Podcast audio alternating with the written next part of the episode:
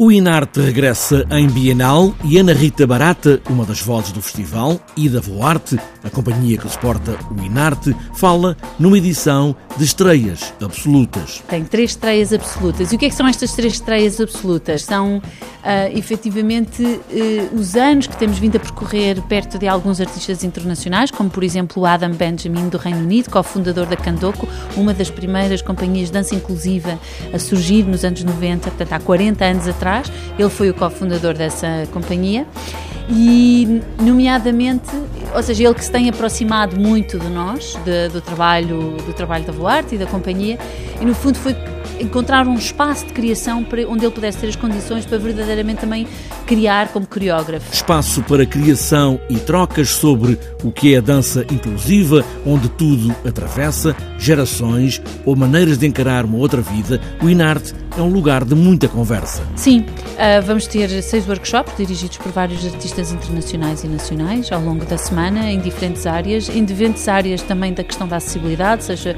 o mundo da língua gestual portuguesa ou mundo da dança inclusiva ou, inclusive, desta questão da integração de, de, da língua gestual dentro das artes performativas. São várias abordagens, neste caso dos coreógrafos convidados, que nos vão poder partilhar com o público em geral, dirigida a bailarinos, a, a quem gosta de movimento, a quem gosta destas temáticas da arte participativa e das comunidades, poderem se aproximar. Esta edição do Inarte dá espaço de novo para que a companhia Voarte traga outra vez o espetáculo 3,5 270. Sim, a companhia vai conseguir voltar a repor o espetáculo uh, na quarta-feira. Uh, é um espetáculo particular porque é feito por uh, três atores, seis atores, três ouvintes, três surdos onde a língua gestual e a dança uh, são uma simbiose em palco, portanto estão unas, não é uma coisa separada.